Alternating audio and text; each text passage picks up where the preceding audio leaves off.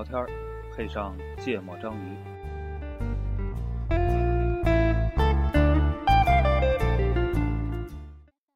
I tried so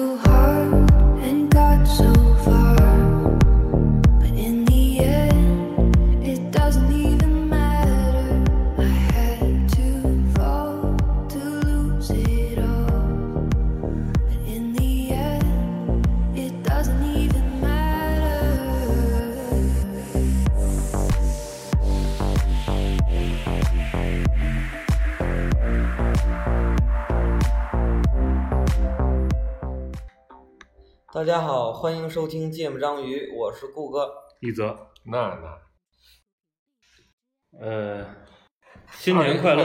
啊，啊！对对新对，新年快乐！新年快乐！来到了二零二零年，一个新的时代，对。呃呃，新的年代，嗯，嗯，新的年代，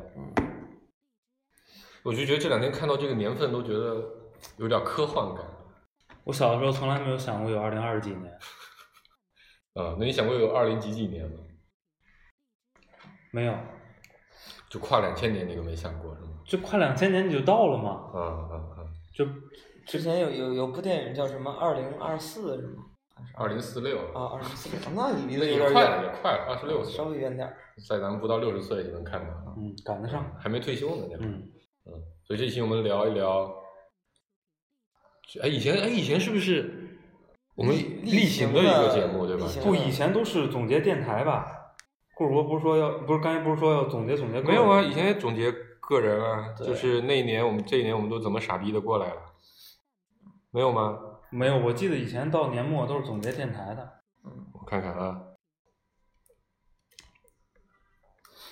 今年你们继续，不用等我。今年咱可以先说说电台，对吧？就是我的业余生活 最今重要的时间，故事播就没怎么录。来，嘉宾先说吧。呃，我觉得今年还是录了很多期的，就可能中间九十月份的时候丢掉了几期啊，嗯可能给你们的感受参与感没那么强烈。啊，嗯，主要是你们俩平时聊天聊太多。哦，我们原来每年有一个叫做“叉叉叉叉结束了”，叉叉叉叉你们爱听不听？嗯，这是第一年的总结吗？对啊，然后完了再加四十八期，然后呢，今年我就我就真的想说，就今年电台是我除了工作和家庭生活之外，时间支出最多的一个事儿。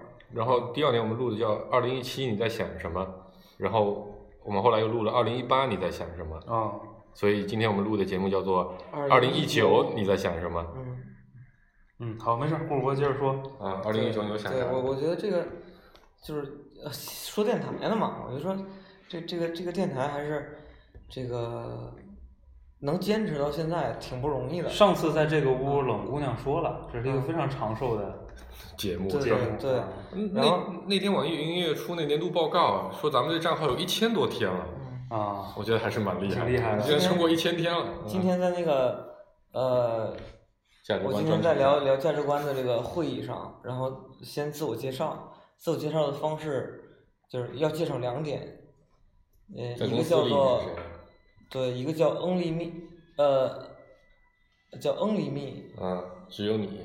这叫叫 Only One 啊，啊，一个叫 Call Me，然后呢，Only One 就是介绍一个你觉得在场所有人都做不到，只有你唯一你能做到的一个事儿。啊我说我跟我自己自己的这个至交好友啊嗯，坚持两年多的时间哥三年多了，三年多，啊 这也就只有你做得到。是是是，对我们俩也做不到。Only you，对对对，对，在在在在就平均每周会拿出一个小时再聊一个具体的话题嗯啊，我觉得这事儿挺牛逼的。嗯然后就是我之前跟我媳妇儿也在聊，说我说自从这个有了孩子之后，我就很难有时间再去跟我自己的好朋友去见面、去去玩儿、去喝酒、聊天。嗯，然后媳妇儿总结出来，你把你的时间都给了一泽跟娜娜。但是今年顾主播缺席挺多的。今年我记得印象中有好多期是我跟黄世波嗯非常多期单挑的，非常多期，超超不过五期，我觉得不可。能啊，一年就五十期哥，对呀、百分之十的缺勤率，你知道对吧？啊，我觉得肯定超过不五期了。止五期，绝对不止五期。今年我估计可能得有七八期。今年咱们是不是都有缺席的呀？我缺席了吗？总总要是我嘛，如果我都缺席了，咱们肯定仨不，今年有今年有两个特殊的，嗯我跟大文在上海录了一期，哦，你跟那个谁我跟我的朋友对啊，这个空空同学，空空对在上海录了一期，所以所以如果这个算上，肯定就都有缺席席的嗯，啊。这个不算的话呢，我应该没有缺席是吧？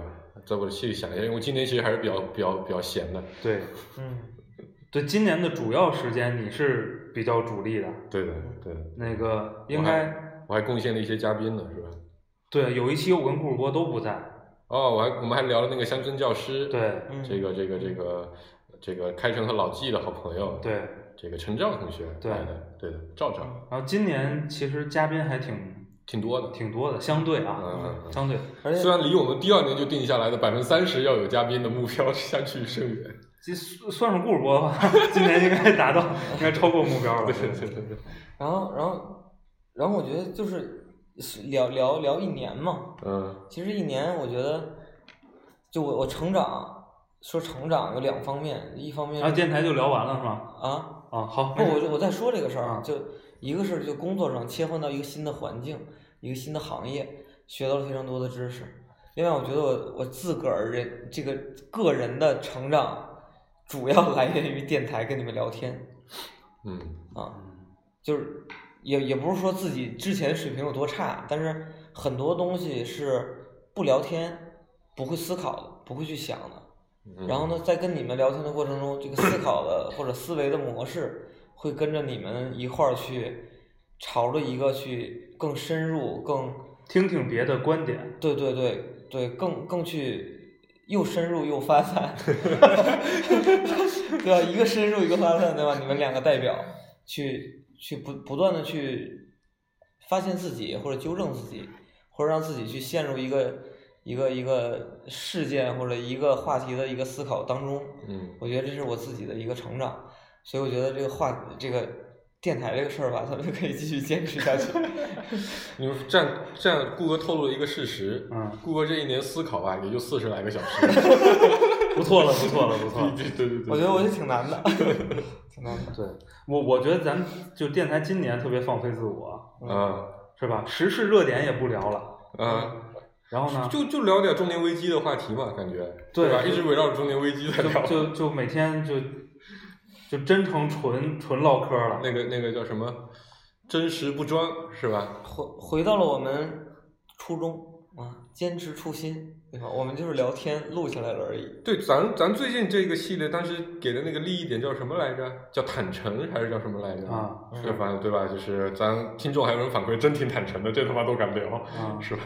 就是你看时事热点也不聊了，是吧？今年分享类的节目都很少录，完全没有嘛。就有个把歌单嘛，嗯就算就啊算分享类的，共同回忆都不咋录了。因为实在没东西上回忆了。上一期是都回忆了傻逼太累了，对。嗯，回忆了回忆了傻逼是吧？对，回忆了个考试，还回忆了傻逼大学的傻逼。啊，就很少。没有啊，回忆录录挺多的，还有这什么创业公司的参与者啊，不，这个其实不算回忆了，算比嗯，再再去讨论自己的创业历程。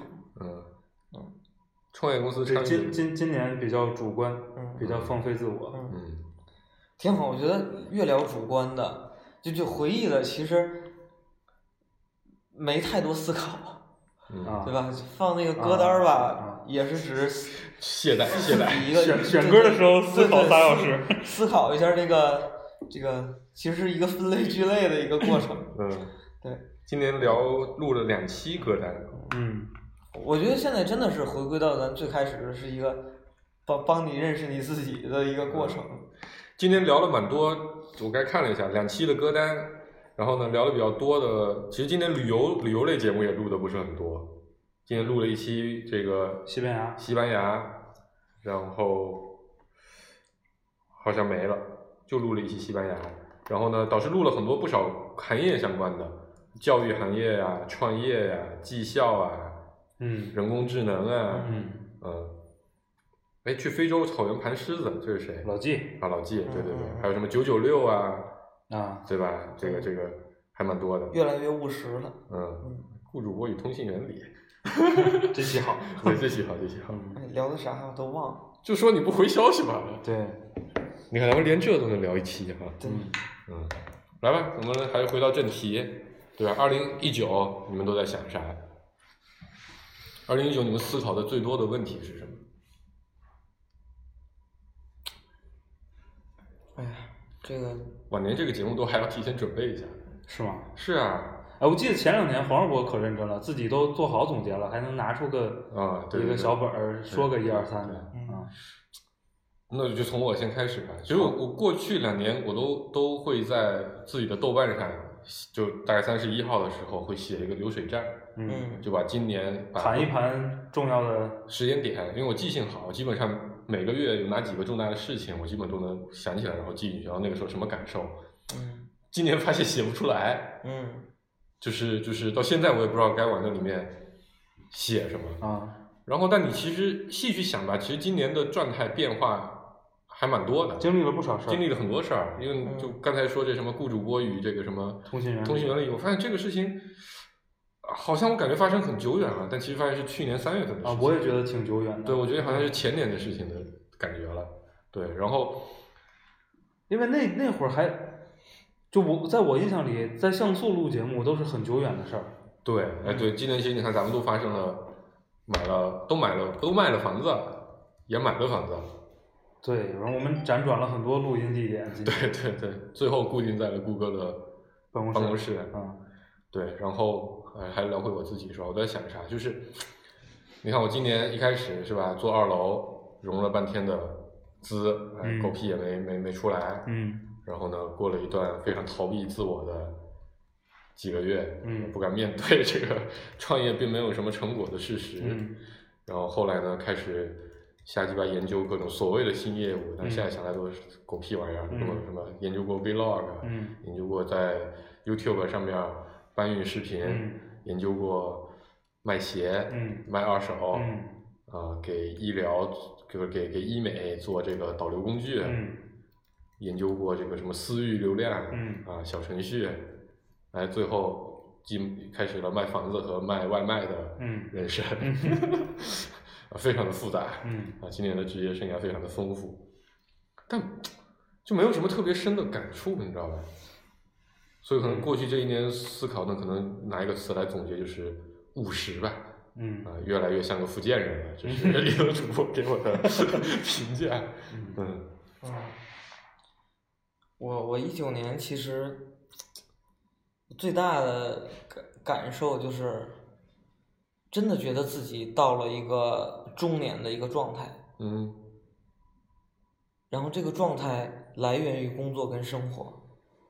你也没别的东西了，哥，你不就 除了那俩就是录电台嘛？你刚才已经说了，对四十多个小时吗？嗯嗯然后呃，其实但是但是在工作上，其实在一个一个中年的状态，其实我觉得对于自己来讲是有这个有利的。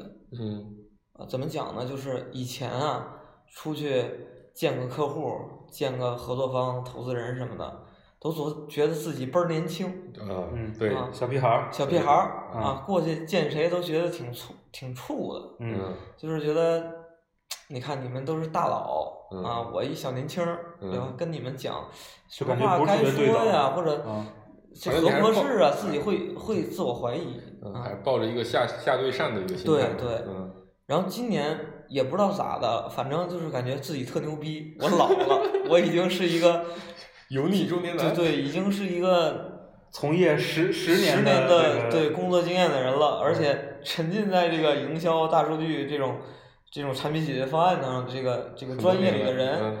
所以真的是现在我操，你甭管见谁，我估计可能见习大的会怵一点儿，就就是见各种人，我都能非常就是思路清晰的比较再去从容阐述自己的观点，就是有点儿那个，其实有点儿那种宠辱不惊的那个状态了。你说我点儿啥，批评也好，夸奖也好都心态很平淡的去接受这些事儿了。哦，也不是那我不在乎是吧？对，也也嗯也不是说在不在乎，就不会去思考那么多有的没的了。我就、嗯我来的目的讲讲什么东西，我是代表着专业来的，嗯啊，我去讲，我嗯去回答你的问题不，懂的就是不懂了。对，不懂我告诉你说这个我回去再再再研究一下，嗯然后这个一方面，我觉得就是最重要的个这个缘由啊，我觉得是因为觉得自己老了，啊，在在在在这行业里边，在这个岗位上啊，工作岗位上已经工作年头够足了。另外一方面，我觉得就去年真的感受到说，虽然跟你们聊的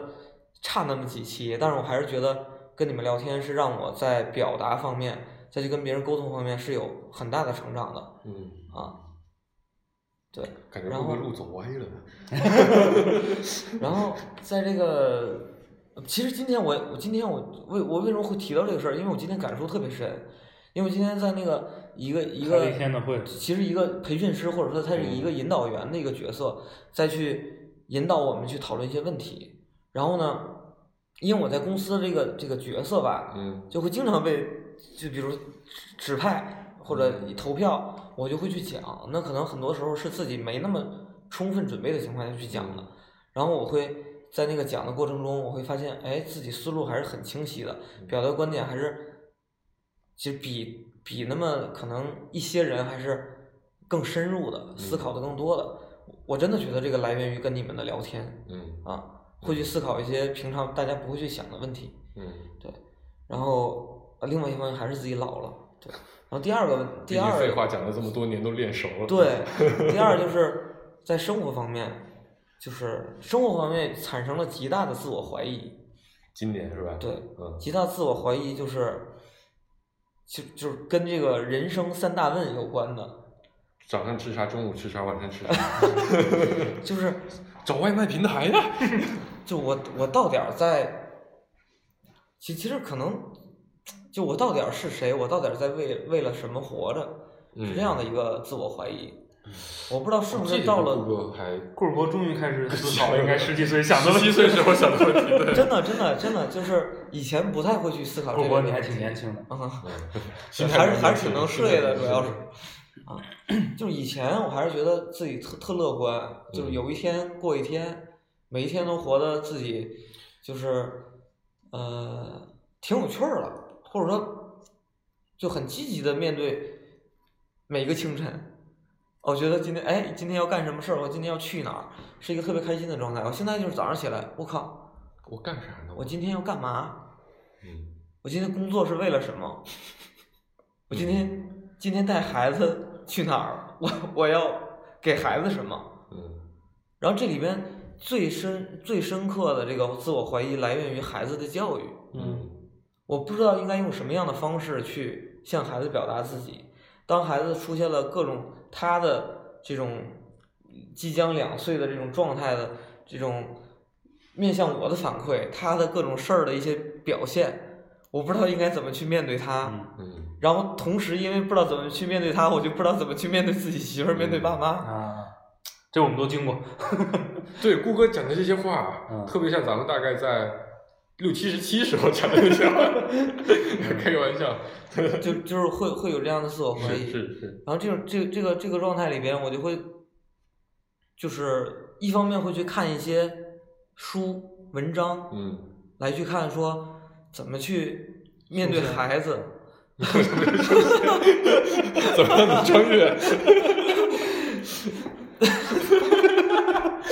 这个有个梗，很多朋友不是很理解，是吧？呃，顾哥当年有一段时间有有咱录录过一期，录过一期，在嗯就所所以就是这一年的状态，我其实到现在我也不是特别理解，就是自己该用什么样的方式，或者去梳理一个自己的面对家庭或者面对自己中年的一个方法论出来。嗯嗯就是，所所以我觉得可能这个这个阶段就是，真的人到中年的所谓的危机的那个那个那个状态，我要我要不停的去尝试用各种方式去探索，然后希望能在二零二零年能够给自己一定的答案，一部分的答案，嗯然后能够自己让自己在生活上更从容一些。嗯，对。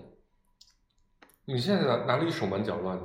如果你想要从容的话，就是就是很很多状态，非常多的状态，就比如说昨天在就是跟大东哥嗯。两拉着孩子一块儿聚会，嗯。一块儿吃饭，然后那过程中就是我非常暴力的对我孩子实施了脱裤子的行为，因为我觉得太热了，他的脸已经通红了，但那个状态就是我是没有耐心，或者说我不知道该如何去说服孩子把那裤子脱掉，嗯。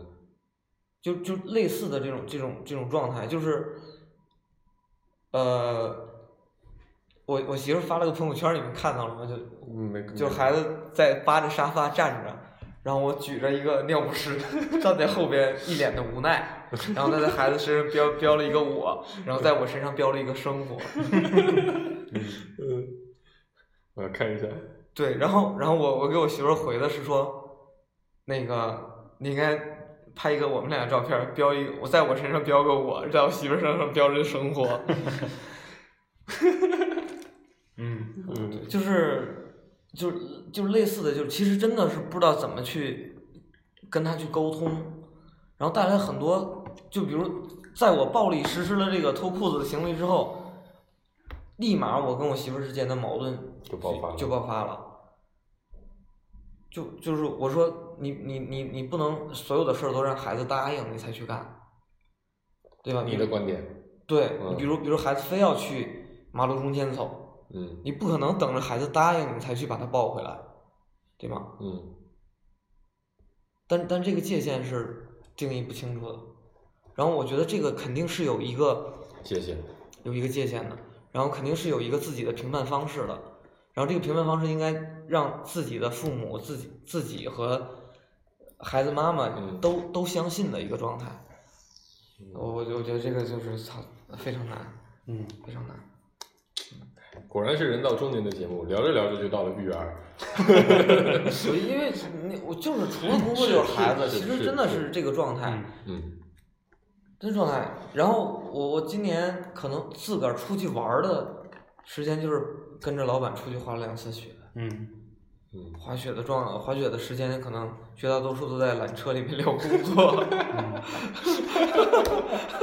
所以我把这个娱乐归归结为是一个个工作的状态。成功的商界人士的运动都是这样的，嗯，没对吧？错，就为什么高尔夫流行嘛，为什么滑雪流行？因为都可以聊工作。有很多在路上可以可以谈生意的机去。去滑去滑雪，开车和回来的路上六个小时都在聊工作，对吧？缆车上，你你想，你从雪道下来用了五分钟，上去用了三十分钟，对，上去用了十五分钟，嗯连排队，嗯所以你有三比一的时间都是在聊那其他的那些东西。嗯嗯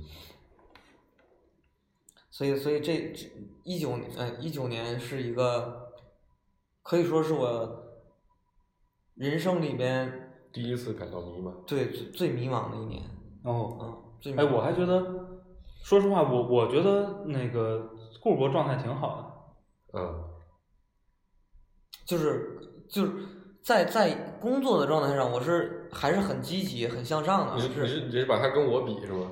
就我觉得在咱们三个里边啊啊儿啊！就是我我我我在这一年里面认定了一些东西，比如，我相信了广告行业没什么发展，就我我认定了这个这个生意啊，还是要看市场体量的。我终于知道市场体量在代表着什么，嗯。然后我终于呃发现了一个这个新的市场机遇，嗯。而且找到了一个，不是不是自己找到了，是跟着公司一块儿找到了一个好的一个市场的切入点，而这切入点是值得或者获得了非常多行业内专家，包括普通的临床医生的认同的一个一个一个事儿，所以这个事儿觉得自己哎，在自己在一个行业里边。一个自己疲惫的一个状态，而且不太相信的一个状态，哎，找到了一个新的机会，然后值得自己再拿出这个刚进入，哎操，不叫刚进入三十岁了，就是 就三十五岁之前还能找到一个好的方向，值得去自己去投入精力去做的，而且是相信这个事儿能成的这这这这这种工作，这这种事业，所以我我在这个事儿上是很积极的，嗯对所以我理解一则主播在表达的说，的我。还状态还不错，是是在这个事儿上不错。对我我今天上半年挺顺的，嗯也不是挺顺的，就上半年状态觉得还相对满意吧，嗯因为去年年底呢，反正又做了个调整。调整，嗯。调整呢就把我拉回来管管那个一个条线的业务，嗯。然后呢，在那个时候我明确的感受到周围所有的空气都告诉我，这个业务可能马上就要挂掉，嗯。就是无数人盯着它什么时候把它砍掉。嗯。然后呢，反正上半年，呃，运气也还可以。嗯然后我觉得，嗯，做了一些尝试，也还效果不错。嗯呃，呃，到到半年的时候，呃，公司里面评价觉得，哎，挺好的，就是活过来了。嗯但我自己心里的评价呢，相对更客观一点。嗯我觉得，因为我我跟同事也是这么表达的，我觉得刚出 ICU，啊，就刚退出 ICU 还还不用抢救了哎，就是就是这口气儿顺续过来续过来了啊。但是，呃，你说就是快出院了，好了，肯定没有嗯啊。但是我觉得能救过来吧，我自己还算满意比较满意。嗯对，然后呢，就在这个时候又做了个调整，嗯是吧？轮了个岗，嗯我的天！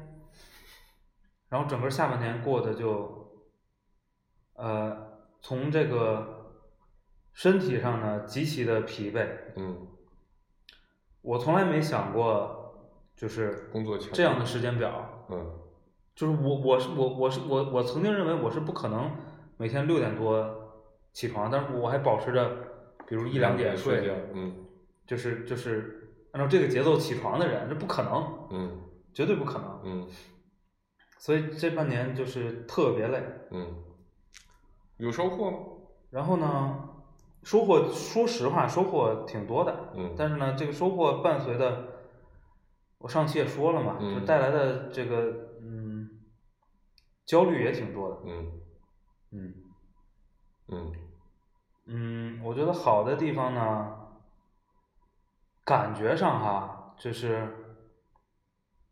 你你你面对 N 多变量的时候，说实话，过去没有面对过同时存在那么多变量。嗯呃，磨了半年，算是有一点点适应了嗯啊。你说现在多从容，肯定谈不到嗯啊，但是有一点点适应了。嗯然后呢，也不那么去追求，完美。嗯，特别清晰，明确的东西。对，嗯。就是要定个清晰的边界呀，要规则呀。要有个特别清楚的定义呀，呃，对，不那么强求这个事儿，嗯，长大了，长大了。但是特别累，嗯。特别累，呃，我觉得生活上呢，因为太忙了，嗯，太忙了，其实投入到什么生活，投入到家庭的时间急剧的减少。挺挺确确实减减少挺挺大的，嗯。呃，有限的这些时间里，我觉得还可以，这这这部分我还比较嗯。还比较满意，嗯。对，嗯。呃，虽然经历了这个送幼儿园是吧，这是个挺大的挑战，人生啊人生人生阶段，对，但我觉得还还就是效果还不错，嗯啊，效果还不错。对，基本上就是这么个情况。嗯，嗯，你你的总结我就听出了一个字儿，累，特别累，真特别累。嗯，是吧？累到他都懒得总结了。我觉得下半 年下半年录节目的状态明显嗯疲惫。嗯，所以呢，我们一直说要好好整一期啊，review 使命、愿景、价值观的节目，也没有好好准备过，嗯，是吧？也不知道拖到什么时候，说不定拖到四周年的时候。但说实话，就是这种，啊，就就暂且就叫它这个焦虑感吧。嗯，这个很多年没出现了。焦虑啥呢？嗯、就就是那期节目，咱们也多多少少聊了一点再。说一遍。就感觉很多事儿，你过去以为想明白了，啊，你人外有人那一期，但是并没想明白。是的，啊啊啊，嗯，嗯就是变量太多了，嗯。变量太多了，嗯。这个感觉也很难描述。嗯。嗯，但是你你你你长期处于一个也面对很多变量，但是你就是没关系，结拨果是拨弄得过来，嗯是吧？就是脑子够用，真的，我明显感觉不够用了。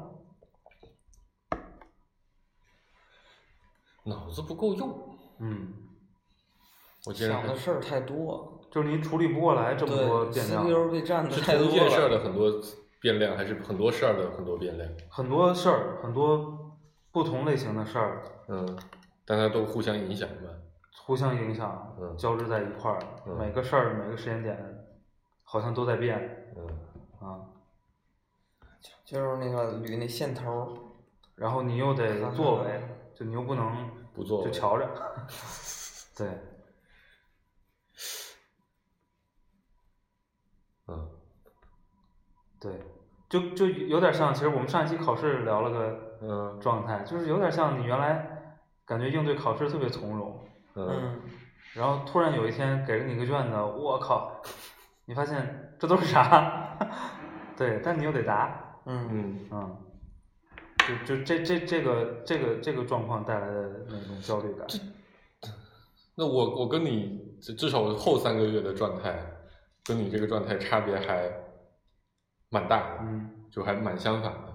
就我刚加入到这个新组织的时候，我觉得变量特别多，很多事情呢从来没听过，很多事情也没有做过，不知道到底什么意思，也不知道大家到底他妈在说什么，对吧？我们还特别录了一期沟通，我都嗯听不明白人家在讲什么话。嗯然后呢，我到后来选择了一个方式，就我不理别人想说什么，嗯我只理解，我只我只在乎我我我理解什么，嗯我只做我懂的事儿。嗯呃，就我们原来我们做的那业务吧，也是属于吊着一口气，嗯马上可能随时都要死掉的业务，嗯。啊、然后呢，无数的人会给出无数种意见、嗯方案、嗯逻辑，啊。但我觉得都不对，嗯。啊，然后呢，但我我我也提出过好几个方案，然后呢，我觉得我到现在我都觉得我提出过的历史上，我我在我来这边也就其实两个多月，不到三个月，我就提出的所有方案都是非常 work 的，嗯啊、都是值得做的。嗯，但是也达不成共识，但有一些原因嘛，嗯就因为因为不管是组织分工的原因，还是说一些一些呃阶段的原因，或者说投入产出的原因，大目标和小目标的差异的原因，没有做，我觉得可以理解啊、然后到后来我们就不停的逃嘛，在在我们各种脑子里各种想法不停的逃换逃换逃换。哎，我觉得还蛮好的点是，其实我也不知道现在是不是对的，是不是走在一条正道上，但我至少觉得我观察到一个我认为我还比较骄傲的事情是，就是邀请我进来的这位同事，他比我早来了三个月，在过去的三个月，在我还没来的三个月的时间内，他可能都不知道周报该怎么写，因为他不知道自己在干嘛，嗯也不知道这个团队应该在干嘛，或者自己应该干嘛。就我刚来的时候，我也是这状态，但我觉得最近这几周吧，我们周报都写的可顺了，嗯而且每周都有点小进展。嗯我觉得这个状态我就觉得还蛮好的，而且，呃，我们现在的这个整体思路和想法，不见得所有人都认可，肯定会有，还是会有很多质疑。嗯但我觉得我们在不停的把它弄得越来越清楚。嗯虽然外面还是会有，每次你就要去咨询别人说，哎，我有个这样的 idea，你们帮我 review 一下。他们跟以前一样，会有一堆的反对意见，一堆的，啊，你看你这不对啊，这没价值啊，这那的问题。但我觉得我们每天都把这个问题搞得更清楚了一些。所以我的状态就是，虽然虽然也有很多的变量也好，或者很多的未知也好，我反而觉得，就如果你再拿到一个卷子，我觉得我总能找到一个很清晰的、很边界明确的一个解法。嗯嗯，就这个这个这个，就是感受上跟你就很不一样。嗯，就我我，但我现在的逻辑是把它缩的很小嘛，只做非常眼前的事情，嗯把这周要解决的、下周要解决的、这个月内要解决的事情定义清楚，然后长期上有个听起来特别飘虚无缥缈的目标。但我觉得最近你看，我觉得最近为什么觉得有进步呢？我们已经可以在这周，我们觉得已经摸到了我们如何把那个虚无缥缈的目标变成一些可量化的指标，而且这个量化指标，我觉得还蛮有信心的让大部分人都接受，觉得这个这个指标如果能做到，就非常有价值。嗯啊，我觉得这点让我觉得越来越清晰了，嗯，所以这是我，我觉得这这点对我来说还蛮怎么说呢，在过去蛮长的一段时间内没有体会过了，因为过去一直在一个对吧，一个一个做新业务，其实我们这也是个新业务，嗯但问题是原来都是一个非常开放的命题，而且你随时有一种我可以撤离，我可以换个方向的的状态来做，有很久没有体会这种。你就你就做这个问题吧，你就解这个问题吧。然后虽然不知道能不能解，但你持续给我解，我可以给你半年、一年的时间你去解。这个状态还蛮难得的。嗯然后比较开心的事情是遇到了，招到了两个还算很得力的小伙伴啊，然后终于我可以把很多很讨厌的工作 扔出去了。然后这个事情给我的影响是，其实我过去几年一直处在一种孤军奋战的状态里。嗯那给我的影响是，当有很多非常琐碎和棘手的这种事情，其实我现在理解就这其实不是我擅长的，我擅长的还是什么框架呀、概念呀、忽悠啊这些东西。对，核心是懒。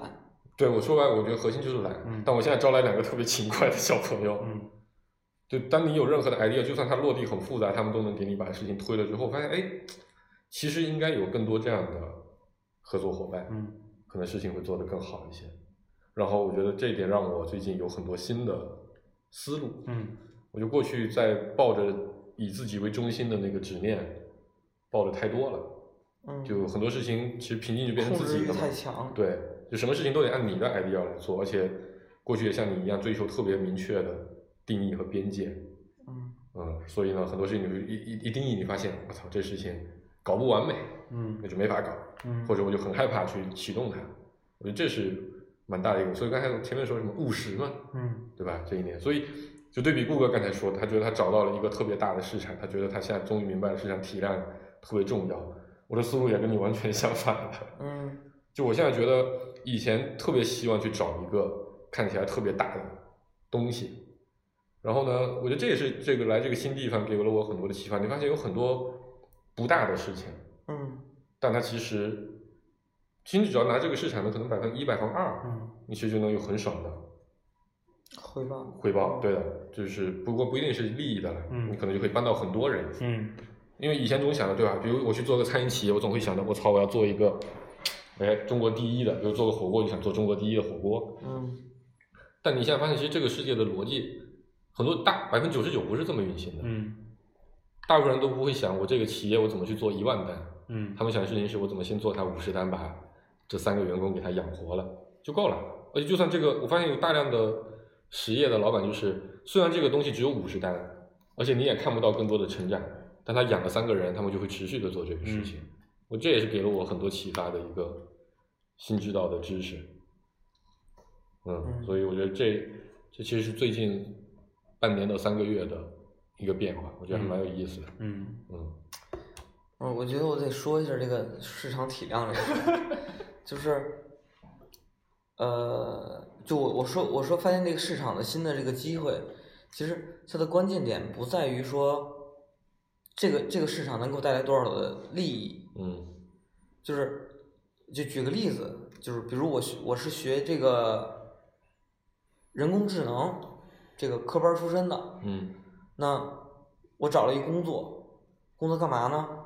换人脸，嗯专门把这个毛片儿里边儿的女主角换成明星，嗯，这是一种，这是违法的啊。这这是一个一个工作，对吧？一个行业啊，嗯再就说这个也也能赚钱，嗯市场体量也很大，但嗯不是做这个事儿，我是在用人工智能再去解决中国医疗效率，帮助医生提升他的效率，再帮助患者解决他的病患。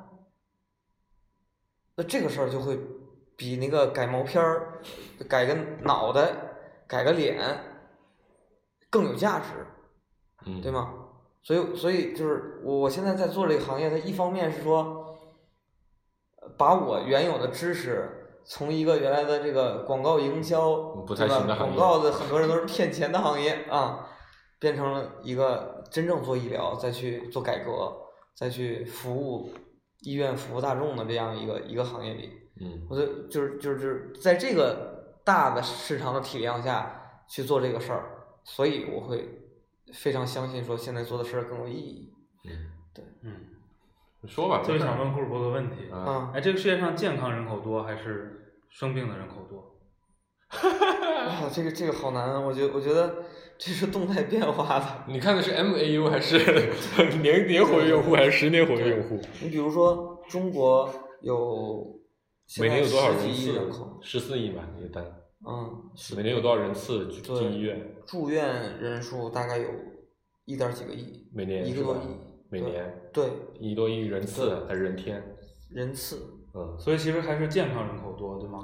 就是就很简单的一个算法，比如你把人数乘上三百六十五天，当嗯就就不，你说你说我感冒了算健康还是？算了，你感冒就感感冒五天嘛。啊，对，那那就住院算不健康嘛，对吧？不，你感冒就是五天嘛，我就说乘上天数嘛，啊，对吧？就都算成人天，嗯，对吧？嗯，是你就不不不说全世界了，全中国那肯定是健康肯定是，健康的人多，对对吧啊。？那顾主播，你说你刚才说的那两个场景，你是帮助健康的人快乐有意义呢，还是帮助生病的人幸福有意义 呢？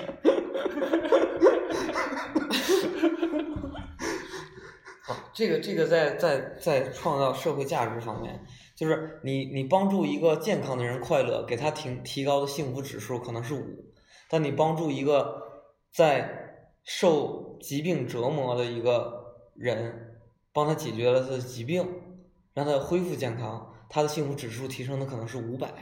我觉得这个账你得好好再算一算，顾主播。比如每个每个每个人所谓的健康的人都快乐和幸福了，对吗？不是所有人都看毛片儿吧？对，你看 Pornhub 才多少用户啊？开玩笑，开玩笑嗯。考研网站，嗯，对，对，我就特别喜欢你这种特别这个反社会的，对特别认真的奇葩问题。嗯，对真的会会去让让我思考。不，你说你你你你你打车去医院的司机见那个快乐了，对吗？你接触的医生护士都快乐了，这也是个很好的体验啊。嗯，嗯，对啊，对啊，就跟医疗相关的人口应该还是非常多的。哎，这点我就我就在想，但是这我现在这些观点我还没有总结的很好啊，因为就以前老看这个什么科技带来的大的技术的改变嘛，对吧？尤其我们经历了这个移动互联网的初期时期，总会按这种角度来想，什么样大的科技变革是吧，导致了什么生产力提升啊，社会这个生产关系变革啊。哎，我最近看了一些，就反正又陆续读了各种各样经济学也好，或者赚钱也好的书，我很多，然后包括我自己看到，其实像其实我们做的行业很多都是实验嘛。就以前老觉得那些数字啊，它都是，比如咱们以前算估值啊，在你的业务模型里面怎么去赚啊，巴拉巴拉一堆的。我现在发现这些模型都会落到一个非常基础的概念里面，对吧？我我现在把它定义为你有多少人能干多少活，就这一个事儿。就以前以前其实其实，在过去几年，我觉得咱们社会特别忽视这个概念，嗯对，因为移动互联网的概念，就或者说互联网概念主宰了很多商业之后，大家就很希望的脱离这个最基础的生产的本质嘛。我刚才就讲为什么想到这个，就说谷歌这个事儿吧，它其实是能够提升中国的健康，它降低了生病的天数，导致能有更多的天数被投入到生产当中。这个事情，我觉得在经济学角度就很有意义。当然，你纯粹从呃，我也不知道我在讲，你不知道我在讲。那我知道，我知道，我就觉得我觉得我没有必要展开这个问题了。我知道如果展开这个问题，就需要讨论说，那你让原有的人口快乐之后，生产效率提高了，你是不是整个社会生产也提升了？呃，对啊，对啊，是啊，所以它有很多不同的维度嘛。这是以前我们就会总会想说，比如说你觉得这个快乐的基数更大嘛，提升的效率更高嘛，所以我们都应该去做快乐的事情。但我发现，就是现在其实有，我现在觉得思路就变成有无数这样的不同的事情，其实它同步在做的。嗯然后另一个就是你发现资本的积累啊，这也是我今年学的比较多的。哎，沙特为什么突然就牛逼？阿联酋为什么就牛逼？就有一天他们往地上插了个铁锹，突然发现妈的冒石油了。嗯于是坐拥了几万亿的美金的资产，对吧？那这国家瞬间就富了。但没有这个资产，你啥也干不了。嗯所以他们现在就可以去像迪拜那样建造了一大堆的高楼大厦，嗯有了高楼大厦才有旅游业，有了旅游业就有金融业，巴拉巴拉一堆的。所以用这个角度，那这个是个很泛的话题，其实不是更关于，我就觉得你在思考，对吧？这个国家为什么变成这个样子？中国过去为什么大家都在勒紧裤腰带？嗯我就发现有很多事情是可以通过积累来改变的，这是这啊，终于讲到点了。就我觉得这是我今年学到了一个很重要的事情。嗯以前我是不太相信时间能去改变一些软性的东西的。嗯，对，我觉得人的意识、人的行为，过去认为量变不会产生质变。或者说它会在硬的东西上产生质变，科技呀、生产力呀、对吧？人口的基数啊，这些会产生质变。我以前只看这些指标，但我现在发现，其实有很多意识形态的东西，它产生的影响是非常大的。嗯对吧？你突然间有钱了，你你这个有钱也不是说你突然有钱，你沙特有钱那种方式很少嘛，对吧？你也可以每年攒他一个亿，攒他七十年，对吧？就变成中国现在这个样子嘛。啊、我觉得这个思路还给我了很多感觉，所以你发现，对吧？你我现在觉得找个业务就得换个角度想，你每天能帮别人降低百分之十的生病的天数，你攒他三十年了会是什么效果？对，这个就想起我一九年一个重大的人生突破，嗯，就是借钱，你以前没借过钱是吧？就是不是借到了历史上最多的钱？借借到了历所以史上，谷歌还是年轻人新嗯新高这事儿我六年前就看过了，七年前就看过。就借了非常非常多的钱。嗯啊其实我我以前是一直觉得，就我的理念是说，我有多少钱办多少事儿，嗯嗯，对，不太会，投资，嗯，也不叫投资吧，就透支，透对透支，嗯不太会透支。嗯然后呢，今年也是因为迫不得已嘛，嗯被逼到那个份儿上，然后借了一大笔钱，然后借完之后其实没有那种欠了钱的焦虑，尾大不掉，钱多对对对欠多不欢，债多老赖都是这样 的。对对债多不突然。间感觉我去，反正债多不愁，嗯，所以顾哥可能很快不能跟我们一起坐高铁了。嗯就是哎觉得这是一个哎挺好的一个原始积累的方式的，是的呀，对对，嗯所以所以这这也是一个其实挺大的人生突破，因为我在那个借钱的那个那个，我当时面临两个选择，一种就是我跟银行毁约，我重新签贷款协议，就我把这个钱 从银行借，嗯这个银行借的钱不叫借钱了，对吧？嗯就就那个房贷很正常，对。然后另外一个选择就是，我我的我的原原本的那个贷款协议不动，我勒紧裤腰带去找朋友借钱，嗯对。我最后我觉得，就是一方面那个那个那个成本很高，自己很懒嗯，另外觉得找朋友借钱也是可以的，嗯呃也能解决问题。对，然后我以为借完钱之后自己会面临一个，比如舍不得打车呀，或者舍不得出去去餐厅啊，哎，反倒，哎，我们出去玩儿吧，对吧？我们吃点好的吧，反正欠那么多钱呢，那钱不如自己先对吧，享受一下生活。嗯然后我觉得这个这个挺奇怪的一个观点，嗯挺挺挺奇怪的一个感受，但真的就变变成了这样一个状态，啊，是一个人生突破，在一九年。嗯嗯，我觉得我今年的核心焦虑就来源于，他妈的突破的有点太快了。操啥突破的太快我觉得这个收入涨得太这个快了，这个游戏，这个游戏跳的有点儿太快了。嗯。然后原来呢，原来我们都都在，就我我们都是那种特别喜欢小团队的人，嗯。然后呢，都是特别喜欢能一个人三头六臂的嗯人，嗯。对吗？嗯。然后我觉得上半年面临的一个挑战，然后关键是我还收获了我觉得还相对满意的结果，嗯就是你突然发现，比如比如你打游戏吧，突然发现你自己已经操作不过来了，嗯嗯你知道吧？嗯你就是各种编队啊、嗯各种各种操作指令，你已经操作不过来了，到，APM 已经到了三百到了你的极限了，嗯你你已经操作控制控制不了这个场面了。然后呢，这这就这就迫使你必须得去驱动别人嗯去、去去达成一个目标，对吗？那我觉得这就带来了很多挑战和嗯要学习和尝试的东西。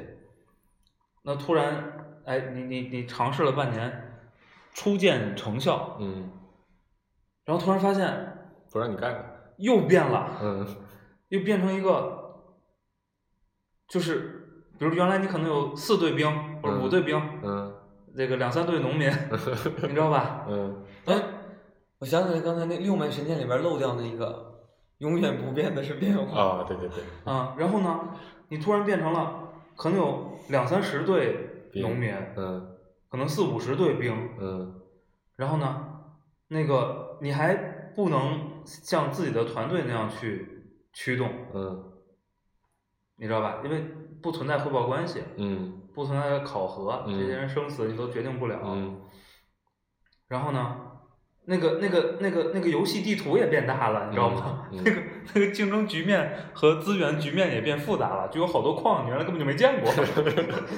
嗯。你知道吧？嗯。你根本就不会采，嗯。你根本不知道派农民去采那个矿应该用什么指令，嗯。就就就疯了，就是累的不行，又觉得也不能从容应对，嗯。啊、差好多东西，嗯。所以就但其实这特别焦虑是一个，这是一个，其实我反倒更期盼的一个状态。不，你说这个状态，我觉得坏或者失望，那肯定不是，嗯但是就是就是焦虑嘛。突然你面对一个这么大的地图，我靠，你有这么多操作要做，你做不过来呀、你没找到好的就更好的办法嘛。然后你就倾向于认为说，他可能跟你过去的那个办法就不是线性的，就扯出来我们那期嗯我说的那个话题嘛。嗯对，嗯嗯嗯，哦，原来是这个背景啊，关键你关键你看到，关键你看到一些人能操作，嗯，这挺讨厌的，你知道吗？对，那就学喽，你不知道他怎么操作的，你看见他操作了，问他去，不是，关键是，真的有的时候告诉你呢，你也掌握不了，你也理解不了。嗯我觉得就是在这个环境下泡的时间可能还不够。哎，理理解不了。在一九年，其实我也有一个特别不是太能理解的事儿，就是一九年七十年阅兵，对吧？耽误了我的复习。这个歌唱我的祖国，对吧？就在那个那个那个时间点，有一个全民的爱国这个热，嗯然后我觉得这个这个这个热很，就我我觉得几乎影响了所有的人，就嗯大家都会在这个氛围里边嗯会有一个情绪的一个被感染的一个状态，然后我觉得很多年轻人也会感受到这个，比如我们这个年纪或者比我们更年长的这些人的这个这个爱国的情绪，然后呢，就是我的我的一个同事的孩子，他即将要出国读书，然后也是考上了非常好的学校，然后呢，他他他的我这个这个同事作为家长，他的最大的焦虑是什么呢？这个孩子为什么对于国这个中国没有任何的热爱，没有一丁点的热爱？对于现现在中国社会没有没有认同感，然后他对于这件事儿，他觉得这是他们全家人最大的问题，最大的问题。嗯，他们全家人所有的争执、所有的矛盾，都来源于这个孩子对于这个社会和国家的不认同。嗯孩子哪年的？就今年高考嘛，两千年的，不应该啊，两千零零后是最爱国的，就考上了那个那个那个美国的特别名牌的大学。哎，我觉得这个是我一个挺就你是不能理解你同事，还是不能理解那小孩儿？都不能理解，嗯。就就我不能理解这个为什么这种事儿会让一个家庭觉得这是一个最主要矛盾。嗯。啊。嗯，对，然后我也不能理解说，就是这个社会，就是其实极已经算是，就是给给予他极好的这个教育和生活条件，在他这个家家庭的这个状态里边，他应该觉得这个社会给他创造了非常非常多的这个其实美好的东西，然后他一直向往着国外的好的生活。可能是还没见过吧，对对，见过了可能更喜欢。嗯对，然后这件事儿其实让我觉得，呃，就包括其实跟你们聊天啊，你们有不同对面对同一件事儿，你们有不同的这个思维方式，得到不同的结论，和同样一件事儿的这个认知的角度不一样，会让我觉得，哎，我可能虽然不能理解这么多事儿，但我其实更包容了，嗯。就是我更更愿意去接受不同的声音嗯。啊，就嗯不太会再去想说，我总想把谁掰掰过来，你应该跟我想的一样啊，我觉得这也是今年的一个很大的一个转变。嗯。讲到这个意识形态的问题，嗯。我发现今年给我一个巨大的，算是有点冲击的一个发现，嗯。就是我发现我在大部分事情的观点和绝大多数人是完全不同的，嗯。然后就是很多我觉得非常理所当然的事情，嗯。发现其实大家的想法都是不一样的。就比如刚才这个事情，嗯。比如就比如举个例子，我们昨天我们一堆人闲聊，发现就哪怕就对一个什么样的衣服叫好看的，什么样的衣服叫做有品质感的，就我觉得我的那个观点应该是所有受过教育的人，我原来觉得所有受过教育的人都会认为我那个观点应该是比较能普遍接受的，嗯。但我后来发现其实完全不是，嗯我发现我是一个非常非常非常的少数嗯。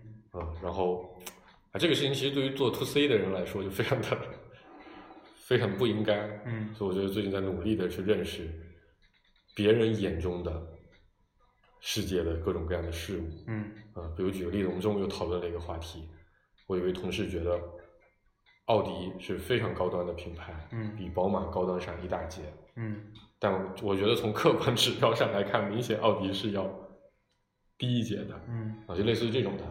然后他认为奔驰和奥迪、宝马根本不在一个 level，啊，类似于这样的观点。然后他认为奔驰是比奥迪和宝马都要贵上一大截，其实他们价格是一样的嘛，嗯对吧？嗯。我我我觉得我当然我我我过去我可能就会拿出现实数据来反驳他们，嗯但我到了今天，我觉得我其实应该去努力的去想，他们为什么会变成这么来？嗯应该想在这个品牌营销上，为什么会造成了这样的对的，用户印象？对的，我觉得非常的神奇。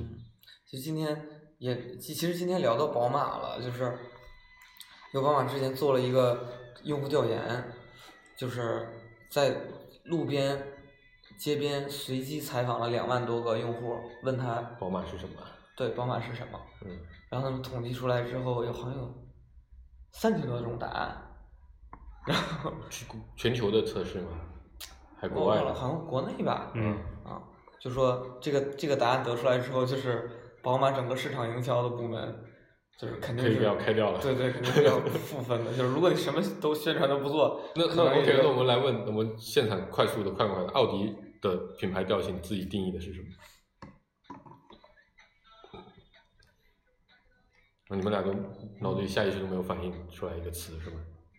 没有啊，所以奥迪也没有印象。我觉得奥迪偏商务吧。对，奥迪偏偏成成熟稳重的，它更商务一些。嗯，嗯奥迪给自己主打的品牌叫做是全球科技感最强的豪华车品牌。啊，对，我不关心他自己怎么定位自己对的。，但它给我的感受是这样的。但我就觉得很很有意思啊，就我觉得有意思的这个地方，其实从我的角度来看，奥迪非常努力地在它车上加上大量的科技感的元素，但却在你们两位的眼中观察到的是商务。嗯，因为很简单，看谁在开啊、对。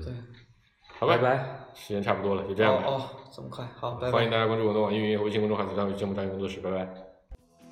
Oh,